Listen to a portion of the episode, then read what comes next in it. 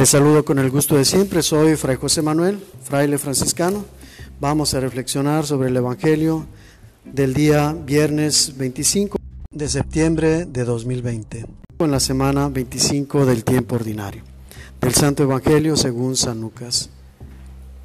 Un día en que Jesús, acompañado de sus discípulos, había ido a un lugar solitario para orar, les preguntó, ¿quién dice la gente que soy yo? Ellos contestaron, unos dicen que eres Juan el Bautista, otros que Elías y otros que alguno de los antiguos profetas que ha resucitado. Él les dijo, ¿y ustedes quién dicen que soy yo? Respondió Pedro, el Mesías de Dios. Entonces Jesús les ordenó severamente que no lo dijeran a nadie. Después les dijo, es necesario que el Hijo del Hombre sufra mucho, que sea rechazado por los ancianos, los sumos sacerdotes y los escribas, que sea entregado a la muerte y que resucite al tercer día. Palabra del Señor.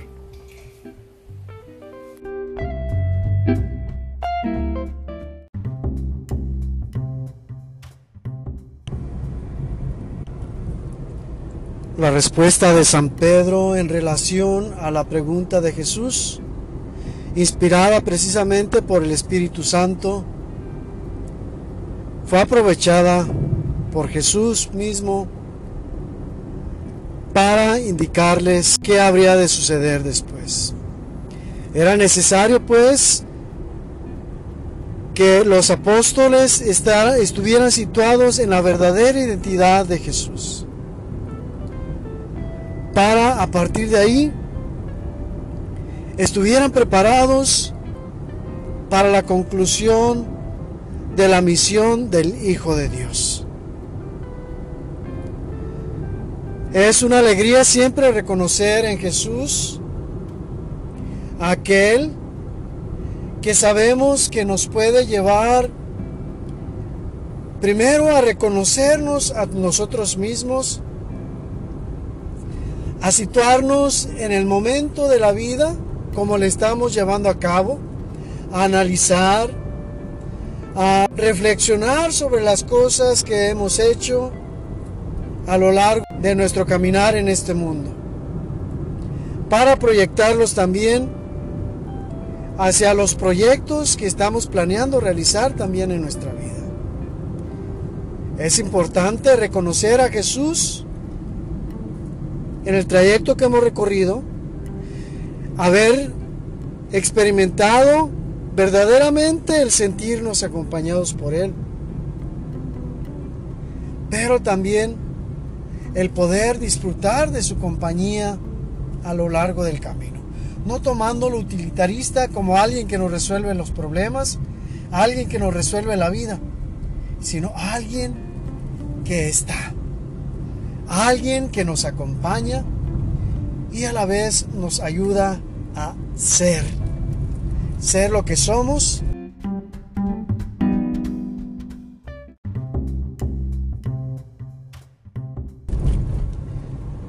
Situarnos concretamente en aquello después de haber ubicado el sentido de nuestra vida, aquello que debemos ser, para habiendo entendido esto en el punto presente que estamos, a partir de saber quiénes somos, poder planear para continuar nuestro proyecto.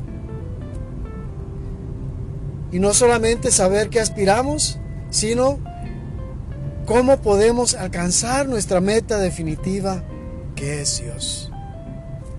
En el futuro es importante reconocer, si no lo hemos tenido en el pasado en el presente, esto que al final, a diferencia de los otros paralelos, en los otros dos evangelios sinópticos, San Lucas agrega esta explicación, esta nota al pie.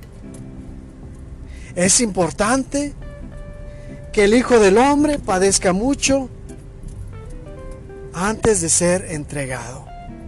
O mejor dicho, antes de que Él entregue por su propia voluntad y de manera tanto consciente como con alegría su vida, pues el perderla implica que nosotros podamos ganarla.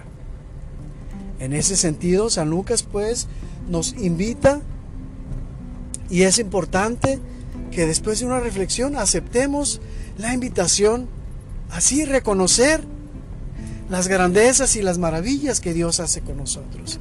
El gozo y el deleite que hemos alcanzado gracias a su presencia, pero también hemos de estar preparados porque en el camino también vamos a encontrar espinas. Pidámosle la fuerza a Dios para que el sufrimiento que podamos experimentar al cruzar esas etapas del camino nos ayuden a encontrar un valor redentor, tanto para nosotros seguir adelante como para poder tener la experiencia y de ese modo invitar a otros a continuar adelante sabiendo que después de la tempestad viene la calma. Después de la muerte de Jesús nos logró la salvación y después de la muerte de nosotros mismos en este mundo, gracias a la muerte de Jesús, podremos disfrutar la paz, la serenidad, la tranquilidad, pero también la alegría y el gozo que no tienen fin.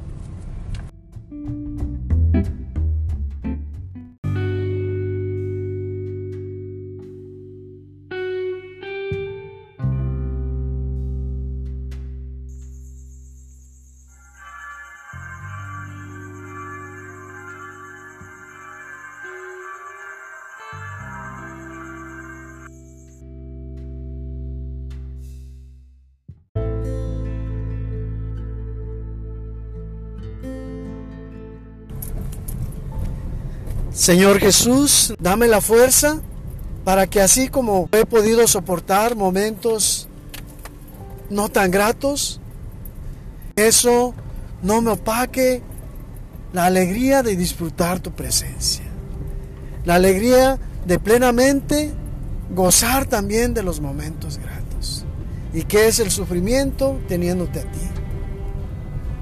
El gozo que tengo contigo es por demás superior a cualquier sufrimiento, por más grande que sea, que pudiera experimentar, porque quien te tiene a ti, lo tiene todo.